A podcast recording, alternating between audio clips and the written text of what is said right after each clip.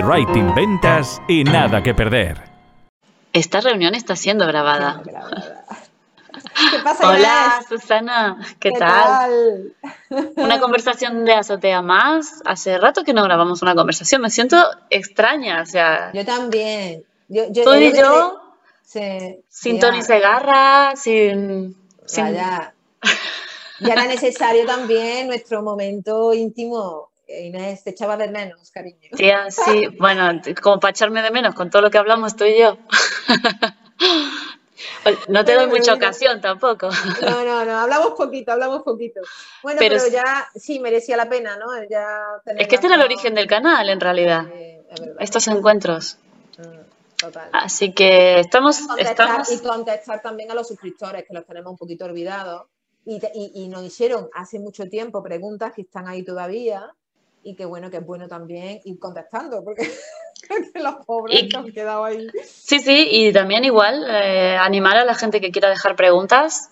Ya saben que tenemos un correo conversaciones de azotea eh, arroba gmail.com y pueden dejar ahí también preguntas. Entonces, a lo que vamos, antes de empezar con las preguntas pendientes, eh, tenemos que contarles que estamos súper, súper cerquita de llegar a los mil suscriptores. Fue como... Esto, esto es que un parto. Bueno, yo no he tenido parto, lo, lo sabrás tú, pero Esto, esto a veces es como, ah, yo cuando entro y digo, ay, que nos queda siete, ay, que nos queda... Eh, bueno, está siendo ahí... Está emocionante. Sí, emocionante a la vez. Pero bueno, eh, la verdad que muy contenta, ¿no? Yo creo que todo este periodo desde febrero que, que lanzamos el canal, yo fue que merece la pena lo que hemos hecho, Inés, porque es que el feedback ha sido impresionante, la gente está encantada con el contenido, eh, los emails son preciosos, los que nos mandan, los comentarios, yo creo que genial, la verdad que, que ha merecido la pena el esfuerzo, la, eh, todo lo que ha supuesto esto. Nuestra ilusión yo creo que está recompensada, ¿no?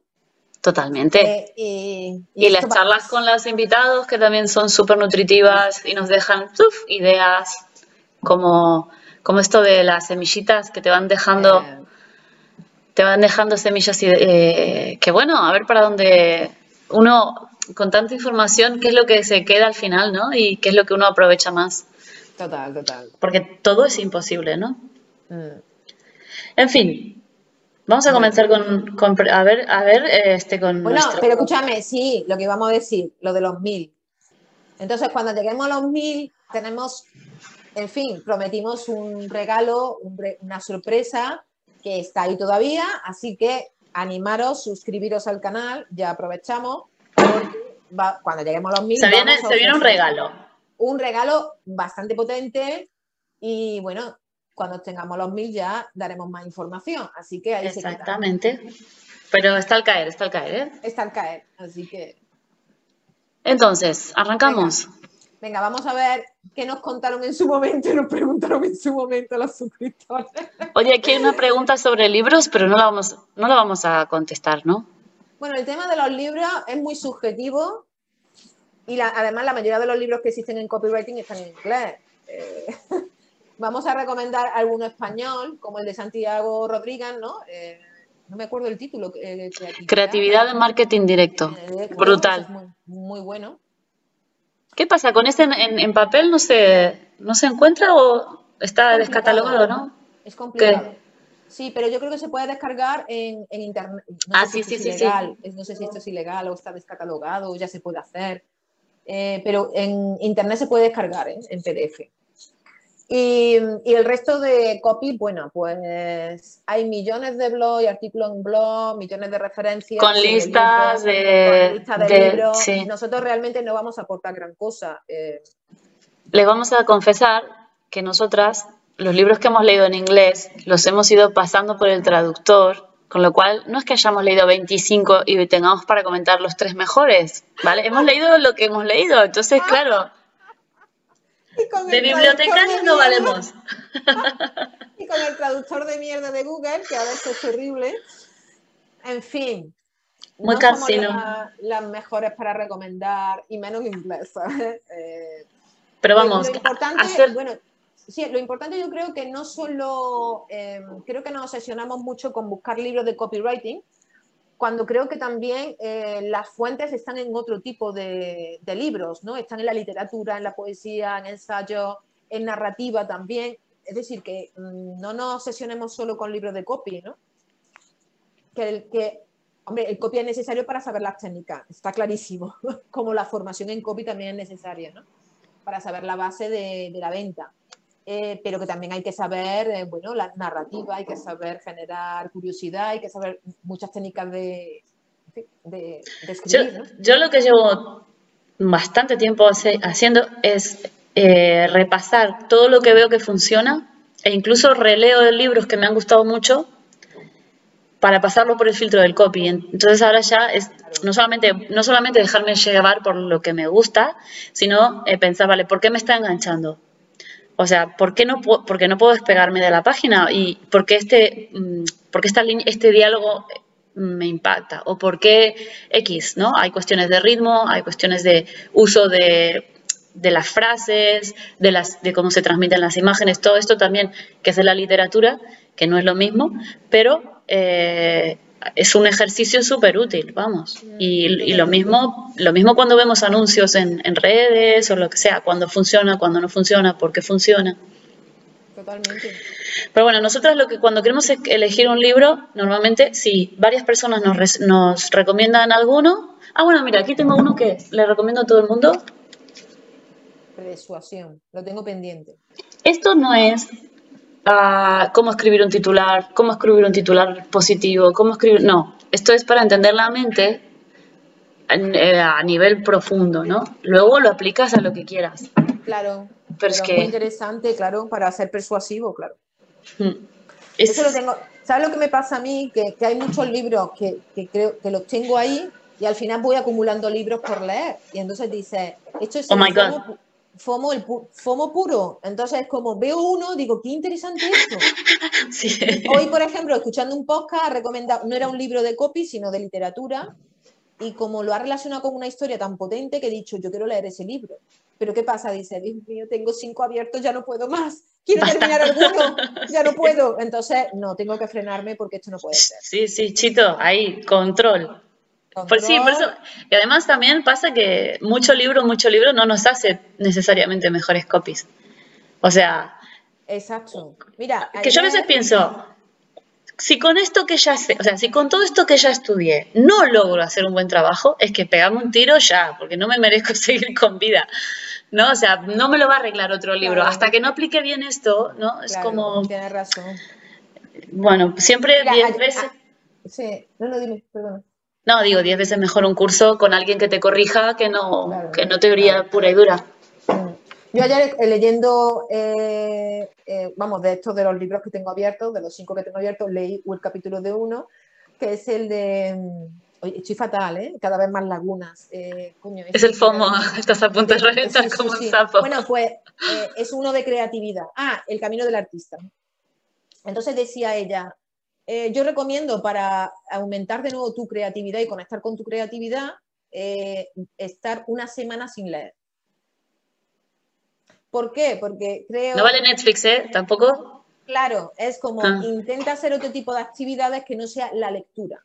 Porque al final consumimos, consumimos tantas ideas, tantos contenidos externos, que estamos tapando lo que nos puede surgir de manera espontánea en nuestra cabeza. Entonces, eh, la verdad que fue tan potente lo que lo estaba leyendo y dije, es que tiene razón la tía. Y yo a veces digo, es que me tengo que desintoxicar, porque a veces creo que, intentamos meter demasiado contenido, no lo digerimos, no lo asimilamos y no lo estamos aplicando y es, venga a meter contenido y eso no sirve para nada.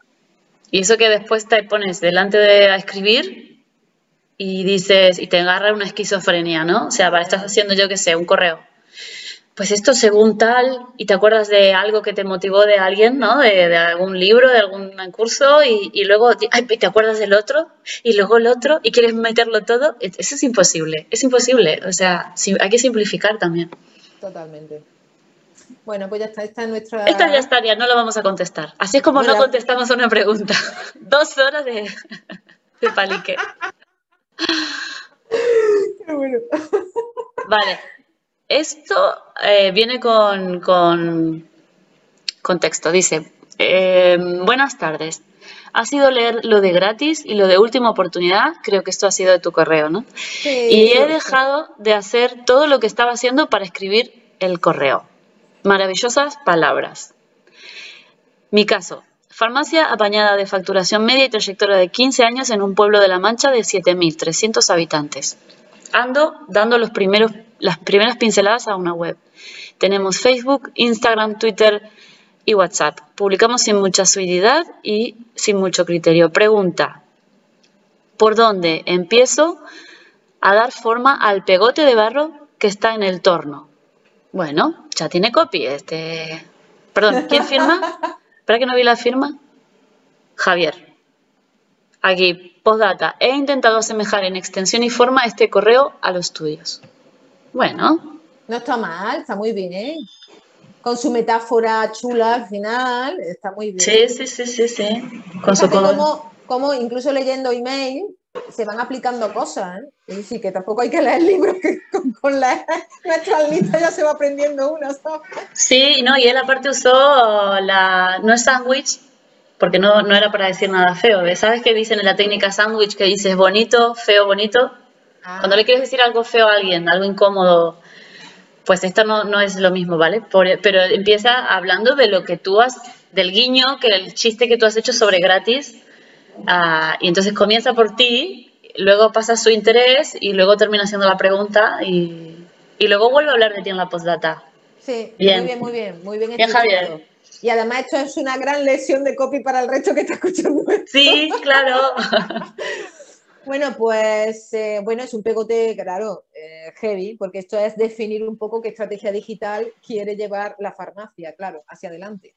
Y esto, al final, creo que, eh, que muchos negocios online, eh, uno de los errores que suelen cometer es abrir muchos perfiles, creo que esto lo hemos comentado algunas veces, ¿no? Abrir muchos perfiles, generar mucho contenido sin ningún objetivo ni una estrategia fijada desde el principio, ¿no? Entonces, lo importante es, definir un canal concreto donde está tu público y decir, vale, este es el canal que voy a utilizar para captar y captar leads. Es que al final es captar leads, que no se nos olvide. Con la web tenemos que captar leads. Lo que, lo que tienen las farmacias es que son un, un- un negocio realmente genérico, es decir, su público es todo el pueblo, con lo Claro. cual yo no sé si depende de lo que quieran invertir en marketing, si pudieran hacer diferentes canales para por, como dividir el público en, yo qué sé, por edad, de pronto, por generación, ¿no? Los jóvenes, adultos, mm, abuelos y hacer diferente, pero claro, te tiene, eso ya te tiene que merecer la pena O, El esfuerzo. o- o, por ejemplo, introducir una diferenciación en la comunicación. Yo creo que la mayoría de las farmacias son muy serias. Es como el rigor científico, el rigor de lo que estamos tratando, debe ser todo muy serio. Yo creo que una farmacia con contenidos divertidos, desenfadados, informales, donde el farmacéutico salga diciendo, no sé, tipo Arguiñano, eso sería un- una ruptura de patrón importante, ¿no? Mm. eso a lo mejor atraería a un público porque generaría una cercanía a la marca, humanizar esa marca, ¿no? Que yo Bueno. creo que al final, Tú lo que estás haciendo con, con un cliente ahora, que es esto de definir el tono, ¿no? Primero, sí, antes que nada, ¿no? definir el tono. Es que, eh, y hoy, hoy me he reunido con él, ¿no? Y, y- y claro, lo hablaba. Es que, claro, eh, la mayoría de los negocios empiezan, se lanzan y venga, tengo un logotipo eh, y ahora después abro redes sociales, eh, lo importante es ganar ventas, ventas, clientes, lo que sea, y me olvido de la comunicación. Entonces, ¿qué pasa? Empiezas a funcionar, empiezas a, y, te, y te plantas eh, con 10 Llegas a la adolescencia de tu negocio Claro. y dices, ¿yo quién soy? ¿Qué me define? Eh, eh, La comunicación es sosa, no llega, ¿qué pasa? La gente no viene, no se identifica con nosotros, no hay conexión emocional. Si es que no saben, si tú no sabes quién eres, ¿cómo A veces, el resto? a, a veces es muy loco, ves un negocio con una personalidad tremenda del dueño, los dueños que están ahí, que todo el mundo son referentes, que todo el mundo, eh, ¿qué tal? ¿No? Y luego su comunicación o- online o su folletería no tiene nada que ver Lo de con, folletería, con lo, de folletería ha sonado, a mí me ha sonado lo de folletería. los flyers, Es que tía. mira, el flash Perdón, eso es una... de folletería me ha venido así, me he quedado impactada. Es una la argentina. bueno la folletería. bueno, ¿qué te contó, Ok. hija? Es que no me acuerdo ahora. Que, que- que tiene gente con mucha personalidad, Ah. pero que después Que luego eso, que luego envían correos o hacen anuncios o están en Instagram y no, no son ellos, no, no, no, no nos representan, no, no, no hay continuidad. O también se da, el caso, se da el caso, porque yo he investigado la competencia del negocio con el que estoy trabajando, de gente, de negocios muy personalistas que se su- sustentan solo con, eh, se supone que es el jefe, el CEO, Ah, o- yo, ¿no? Como El yo, ¿no? Y entonces, ¿qué ocurre? Que el negocio no tiene personalidad, es, no tiene conexión. es el dueño y no hay conexión con el negocio. Entonces, eso es peligroso también, porque en el momento que... Es que el negocio tiene que tener una idiosincrasia, eh, el, el dueño tiene que, que apoyar esa personalidad del negocio, pero mm, no sé, lo veo un poco... Peligroso. Sí, peligroso, muy peligroso. En el Mm. momento que desaparezca el dueño, eso se va a la mierda, ¿no? Entonces, pues bueno, tú tienes que crear un negocio con personalidad propia y aparte está tu personalidad, ¿no? Eh, Ujú. Pero que creo que, claro, primero hay que definir el tono, quién es, quién es soy y a partir de ahí generar una comunicación, un mensaje de venta, ¿no? Y después definir la estrategia digital. Es que, ¿hacia dónde vas? Es que no, no se puede generar contenido así porque así, ¿no? Entonces, claro, no podemos... eh, ¿Quién era? ¿Javier? ¿Has dicho? ¿El suscriptor? Javier, yo me quedé pensando en, en esto porque en la gastro- estamos hablando de gastronomía y, Sí. y se, ha, se ha pasado a esto, ¿no? Del, no sé los nombres porque yo no estoy en el ambiente, pero esto como la figura del, del que cocina, ¿no? O sea, es, aquí mando yo, ¿no? Se pasó del cliente siempre tiene la razón a, eh, no, no, estas son mis normas, al vino no se le pone soda porque te mato, ¿no? O sea, y eh, que mola, mola porque es como que se posiciona en una, en una autoridad y tal, pero yo estoy pensando, los rocas están aquí cerca, en Girona. Y si bien yo todavía no he ido, todavía, la gente que pasa por ahí, o sea, lo que te cuentan es un viaje, se pegan un viaje de, de, de los sentidos, ¿no? Con historias, con tal. Y si bien ellos son los Roca y son el nombre que, que está ahí sosteniendo, mm, lo, que, lo que la gente se lleva es su experiencia, por, por sobre encima de todo, ¿no? Por sobre encima.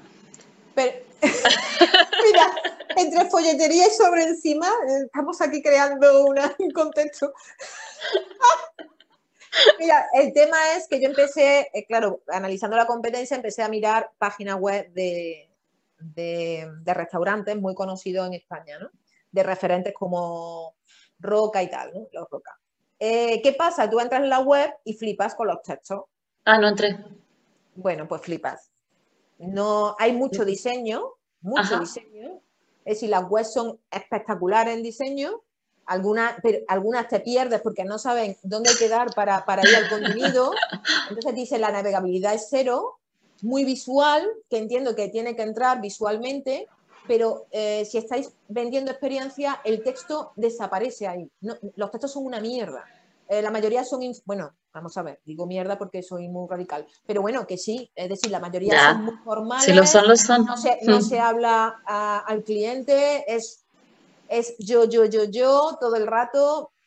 Entonces, y todos cortados por la misma tijera. Es decir, no encuentras, fíjate, ¿no? que yo pensaba que iba a haber una diferenciación. No, realmente el protagonista es la- el chef que está detrás. Ya está. Es decir, eso tiene éxito por el chef, por su personalidad, pero eso no se transmite en la comunicación, se transmite la figura del chef. Entonces, ¿vale? Tú vas a ver lo que prepara ese chef. Pero el negocio en sí o ese restaurante es la experiencia de ese chef, lo que ha creado en su cabeza, pero eso no se transmite en sus textos, no se transmite en su comunicación. Tú te vas a las redes sociales y predomina una imagen pura y dura de platos. Ahí ya está. Entonces tampoco hay una variedad de contenido. Mm. No se trabaja después, te fijas, y hay una comunicación pobre, ¿sabes? De mensaje. Qué cu- Es curioso, ¿eh? Bueno, yo de la web de los Roca no entré, pero sé que cuando estás ahí comiendo te van contando historias. Te relacionan los platos con sus, con su mundo, con su experiencia, con tal, o sea, que es alucinante. Claro, Una pena que luego no, no, no haya coherencia. No. Va, ¿en qué estábamos? Ah, ¿por sé si dónde? hemos por- ayudado. Hemos ido de la farmacia a la gastronomía. Más o menos era que empiece por el tono y a ver a quién se dirige y, bueno, y cuánto va a invertir, cuánto esfuerzo va a invertir. Si lo va a hacer para como una única voz para todo el público o si va a ir más a fondo a diferentes públicos dentro de segmentar o tener un estilo totalmente opuesto a su competencia. Si la mayoría es muy formal, pues que meta un estilo totalmente rompedor, más atrevido en su comunicación. Yo creo que eso a lo mejor llamaría la atención a la gente. Porque al final la gente también va a una farmacia por, la, por el farmacéutico. Hombre, claro, y sí, sí, sí, más o menos la tendencia de cada, de cada una, ¿no? Totalmente. Venga, siguiente. Vamos a preguntar, o sea, vamos a la pregunta de Denny. Denny dice, hola Susana, hay una pregunta que me gustaría haceros. Para alguien, entre paréntesis, como yo, que le cuesta cambiar el chip en sus textos, ¿qué consejo le darías? Me explico mejor. Lo que hago yo es leer, pensar, escribir, repetir. Y aún así mi web sigue con los textos de siempre porque nada de lo que escribo me acaba de convencer. Menudo lío. Gracias y un abrazo. Piensas mucho.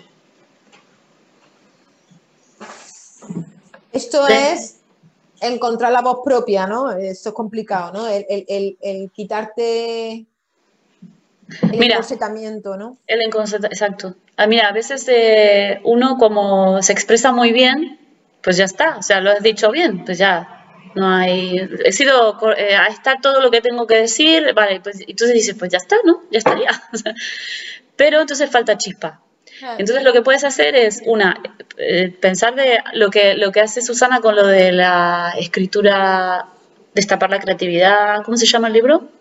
El camino del artista. El camino del artista. Y, aplica varias técnicas para, para, por ejemplo, la escritura automática por la mañana, escribir todo lo que tengas en la cabeza, escribir eh, lo que te salga. El tema es utilizar técnicas que a ti te relajen, ¿no? Que, te mm. suelten a la hora de escribir, que no tengan miedo a mostrarte. Yo creo que también, bueno, termina, que me voy a yo. No, no, es que es eso, en el fondo es lo que dice Susana, pero para desatascar, o sea, el inconsciente, cuando te sueltas, el inconsciente une cosas que normalmente no tendrías juntas. Entonces yo lo que te puedo decir de hacer es un ejercicio que tú digas, vale, ¿cómo le explico esto a, mm, a mi primo que es un normal? ¿Cómo le explico esto a eh, un doctor? ¿Cómo le explico esto a...? Entonces ya tu mente va a buscar a esa persona, si le hablo de medicina, pues igual le entra. Vale, entonces le busco un símil que le, que le guste, que le parezca un referente. Y entonces ahí le, ¿vale? le meto mi argumento, le explico mi, lo que, mi punto de vista. Eh, entonces, si tú adecuas a cada persona diferente eh, esa idea que era tan perfecta, es tan correcta, igual te van saliendo imágenes o metáforas o ¿no? estos símiles. Y... ¿Tú, crees que, mm, no sé, te voy a preguntar, ¿no?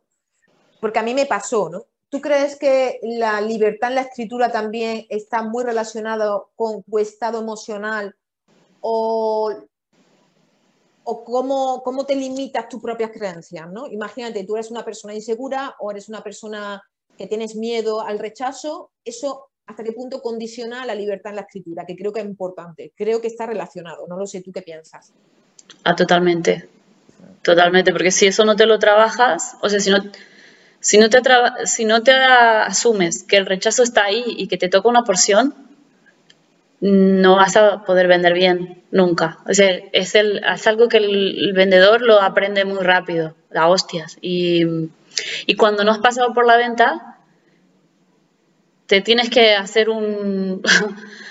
te tienes que curar eso de algún modo. No, hay, no, se puede ahorrar ese trabajo. Claro, es que yo, yo, en mi caso personal, cuando empecé con el copy, yo estaba a la vez eh, trabajando mi proceso de autoconocimiento, en un trabajo personal, y creo que estaba ganando confianza en mí misma. Y además cogí eh, la formación, me acuerdo que estaba formándome con, con Irra, y creo que Irra fue el que me hizo ver que podía decir lo que me saliera, que, da igual las consecuencias. Entonces, mm. al ver su seguridad, al mostrar tal cual es, con independencia de, le daba igual, entonces era como, joder, yo quiero esto, ¿no? Fue como una apertura, digo, puedo hacerlo. Este tío lo está haciendo, yo también puedo hacerlo, puedo hablar lo que me dé la gana. ¿no? Entonces, ahí, pero que también creo que iba aparejada a un proceso personal donde estaba ganando confianza en mí misma. Entonces, eso a mí me ayudó muchísimo a, liberarme absolutamente y a mostrar y a encontrar mi voz. ¿eh? Y piensa que tú, por ejemplo, pienso que, o sea, tú vienes de ser jefa de equipo en tu otro trabajo. Hay gente que tiene trabajos, funcionario, por ejemplo. Un funcionario, la virtud del funcionario es aguantar mientras pasan diferentes jefes. O sea que su virtud es no manifestar lo que piensa. Tú como jefa también reprimir un montón de opiniones porque tu objetivo se tiene que llevar a cabo y hay un montón de gente de por medio. Entonces, todo eso son virtudes que en otro ámbito te sirven, pero en este no te sirve. Mm. Eh, o sea, en la marca personal, emprendimiento, ventas, o te expones o no va a pasar nada. O sea, es que las cosas lindas están después de, de que hagas ese ejercicio. Además, cuando, cuando yo, como yo también me encargaba de la comunicación de la asociación, claro, tú cuando comunicas tienes que pensar eh, muchas cosas. O sea, eso tiene que estar correcto porque estoy hablando en nombre de la entidad, todo tiene que estar correcto, medido, eh, es una entidad corporativa, cuidado, los políticos, la administración, los usuarios, todo muy medido, políticamente correcto. Entonces, es un encorsetamiento que yo de verdad, yo para mí fue una liberación. Porque ya, me imagino. De nuevo, conecté de nuevo con... Yo he escrito siempre desde adolescente, eh, guiones, siempre me ha gustado el cine, y claro, eso se me ha ido condicionando con el tiempo, ¿no? Me he ido autolimitando, ¿no? Me daba miedo a, a liberarme ahí. A mí el copy me ha liberado actualmente. Entonces yo ahora no tengo ningún miedo. Vamos a ver, puedes tener las restricciones que tú te quieres, la autocensura que tú quieras aceptar como, no como obligatoria, sino que tú dices, no quiero poner esto, no me apetece, ¿no? Por X, pero ya es elegida, ¿no? o, porque te diriges a un público X y no le vas a hablar de según qué, porque no le interesa, entonces te lo guardas para un público que sí le interese, ¿no? Porque tampoco es cuestión de aburrir. Totalmente. Em, pero sí que esa, esa especie de supercorrección no la puedes evitar, o sea, te va a salir así, y una vez que la tengas, la rompes. O sea, mm, sí, esa es un poquito la manera. Luego, hay otra manera de, llegar al texto perfecto que es de que yo hago mucho que es sería como la escritura libre. Empiezo por y hay un punto que en ese ejercicio el cerebro solo saca las ideas buenas. Total. Y sin tanta reflexión. Van saliendo y digo vale luego cuando estoy más racional selecciono, esto vale, esto vale, esto lo tiro. Ay, mi gata. Sí, eh, eh, es que tienen que salir siempre, sí. Mm, saluda, Eh, no, y además a mí también me sirvió mucho el email diario. El email diario hace que tú, tú lo, tienes que darle al botón de enviar, da igual cómo esté el email ya tienes que darle, no puedes estar estancada. Yo los primeros emails eran un acojonamiento, porque decía, ay, no sé si estará del todo. Esto, esto, es una cutrería, no lo sé si he llegado, y era, ay, que le voy a dar, y le dabas y estabas ahí expectante, estamos las dos con los gatos, ¿no? Ya, Las dos, las dos eh, ahí expectante a ver qué reacción, y ya te relaja, porque ya es algo automático, lo haces diario, te relaja, no tienes tanto miedo, y, la otra es que si crees que tienes una sola oportunidad de comunicar, como si fuera ese email y ya, entonces tenés que como decirlo todo, que es un grave error también. Y entonces eso también te estresa, te carga, porque entonces vas a lo sintético, vas a sintetizar porque quieres poner muchos, muchas ideas. Buah, la lías, la lías. Por eso sí, yo también el, correo diario te entrena eso, pero vamos, súper bien. Mucho, mucho, mucho, ¿eh? Además, hoy mismo lo decía en el email que he mandado, ¿no? que, al, coger los emails comerciales que yo mandaba inicialmente decía, hostia, que espesa. Claro, tú ahora lo leo y digo, madre mía, esto lo metería así o lo haría así, pero eso lo ves después de un año, que por lo menos escribiendo. Y muy claro. Entonces dices, ahora veo la ah. evolución, cómo me he soltado. Entonces, aquí es cuestión de práctica, de trabajarte a nivel personal y de, bueno, de hacer algún ejercicio de creatividad, y cuando hablo de creatividad, no tiene que por qué ser escribir, puede ser ponerte a pintar si te gusta, a coser si te gusta o a, cocinar si te gusta. Mm, cualquier actividad que para ti sea creativa, no tiene que ser la escritura, ¿no? Vamos con la siguiente. Sí, y la última, ¿no? Y la ultimita. Todos los suscriptores que te han mandado preguntas se enrollan, ¿eh? Se enrollan, son. Mis suscriptores, mis suscriptores se enrollan pero genial, ¿eh? Sí, adivino. Que, que, reflexionan, que reflexionan. que me gusta a mí, mis suscriptores reflexivos. Cristina dice, acabo de cumplir los 40 años y estoy empezando en el mundo del copy, compaginándolo con mi trabajo por cuenta ajena que nada tiene que ver. Pero estoy muy motivada para hacer esto mi profesión. Estudié periodismo, siempre me gustó escribir y descubrí esta bonita profesión. Vamos, para resumir, me estoy formando y empezando con algunos clientes de forma no remunerada, a modo de validación y de mi, espero, futuro negocio. Todo este rollo para decirte que me gustaría que nos orientéis a los que empezamos y tenemos tanta información que nos... Uy, ¿qué ha pasado? Se ha movido. que nos explota la cabeza sobre qué pasos ir dando. Ah, pasos en el mundo del copy, ¿no? Sí. Pues bueno, formarse con todo lo que puedas, todo lo que eches a mano, ¿no? Y, eso y validar material. Claro, eh, primero, vamos a ver. Claro, esto es la historia. Si este, ella está compaginando un trabajo por cuenta ajena, y, pero está teniendo los primeros clientes, claro, tiene que saber de, de cómo montar un negocio online, porque al final nosotros tenemos un negocio online que, muchas veces nos olvidamos que solo nos basamos en la formación como copy, que es esencial, pero también tienes que saber gestionar un negocio online. Entonces, a, la, vez que te formas en todas las formaciones que puedas de copywriting, que es necesario, em, también tienes que empezar a formarte un poquito de eh, cómo gestionar un negocio, cómo publicitarlo, cómo promocionar tu marca, cómo todo esto. Entonces, es una mezcla de las dos. Hay que saber de marketing y publicidad y hay que saber de copy. ¿no? Em, hombre, si lo quieres profesionalizar, ahora si tú el copy lo quieres aplicar, ya tienes el negocio montado, lo quieres introducir, genial, pero si tú te quieres profesionalizar como copywriter, tienes que compaginar las dos cosas. no tengo nada más que agregar. Es que claro, sí, sí.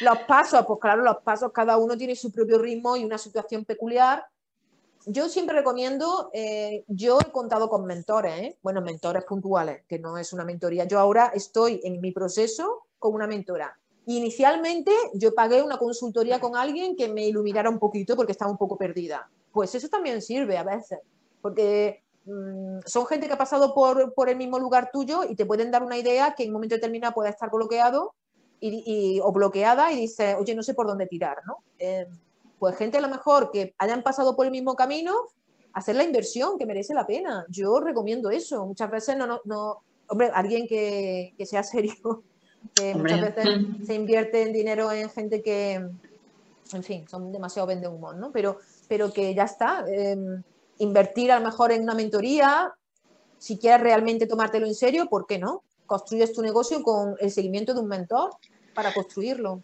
Pero sí que es verdad que hay, como una fase en la que necesitas como poner a prueba lo que haces, ¿no? Que es lo que dice que está haciendo. O sea, que eso te da el combustible para el siguiente paso. Porque si pensás en todos los pasos a la vez, te agobia. Totalmente. Y en cambio, si bueno, vas viviendo uno por uno y, y lo primero es eso, ¿no? Ganar confianza. Sí. Está, está muy bien, está muy bien esto. Si puedes ir, este, a veces cuesta con, con los trabajos gratuitos que de inter, es mejor de intercambio que gratuitos. Porque a veces... Yo practicaba el trueque en vez de lo gratuito. Porque ahí el trueque te beneficias, ya está. Te beneficias de, un, de otro servicio que te puedan dar. Imagínate, si tú conoces a un diseñador, dice, mira, te hago los, copies de tu web y a mí me haces una web, joder, mejor beneficio que ese, y ya tienes tu web. Entonces piensa en quién puede ayudar para empezar a crear los elementos de tu negocio. Sí, sí, Yo, te digo porque, porque en algún momento he dicho, mira, no tengo ahora un cliente y tengo aquí una amiga que tiene una web que da pena. Y claro, yo, venga, tengo esto y la otra, pues vale. Y, claro, le hice unos textos que nunca publicó porque nunca tocó la web, porque entonces, claro, es como fue en plan, vale, voy a tener que afinar mejor la puntería. Tendría que haber hecho un trueque, así hay un valor, ¿no? Como... Sí. Como... Contigo en eso el trueque tiene sus limitaciones, pero puntualmente funciona, ¿no? Y más adelante ya las colaboraciones hay que saber elegirlas. Cuando ya tienes más o menos un posicionamiento, elige bien las colaboraciones que es importante. Entonces, es como, elijo esto porque sé que si yo intercambio algo gratuito, también voy a obtener algo. Es como, mira, yo estratégicamente, imagínate, necesito un caso de éxito importante para mi negocio. Pues a lo mejor te alías con otra persona que te puede dar ese caso de éxito, imagínate. ¿Vale? Entonces, es que todo debe ser con una estrategia detrás, no gratis por lo gratis. Eh, tenemos que quitar eso, ¿no? Ya. Y bueno, Pues ya está. hay otra, ¿eh? Hay más preguntas, pero como Sí, sé que ya llevamos un rato aquí. no vamos a. eh, en próximas eh, conversaciones de Azotea iremos respondiendo. También animamos a los suscriptores que nos manden sus preguntas, sus dudas a, a conversacionesdeazotea.gmail.com. Así que. O en nuestras listas también, que las vamos a traer si nos Ah, preguntan. sí, No, hombre, es que ya los tenemos en casa. También, también. O en las listas. Bueno, Pues, Eh, re- estar atentos porque vamos a hacer entonces pronto un regalito, un regalito para todos. Y ya bueno, ya se avisará en estos días. estaros atentos. Y sobre todo, suscribir, suscribiros al canal y así os llegan las notificaciones. Obviamente. De todos los vídeos, novedades y de las próximas eh, entrevistas, que tenemos entrevistas muy interesantes que ya veréis. Así que Que ya veréis. hasta pronto. Chao, Adiós, chao. Marichocho. Adiós, Marichocho.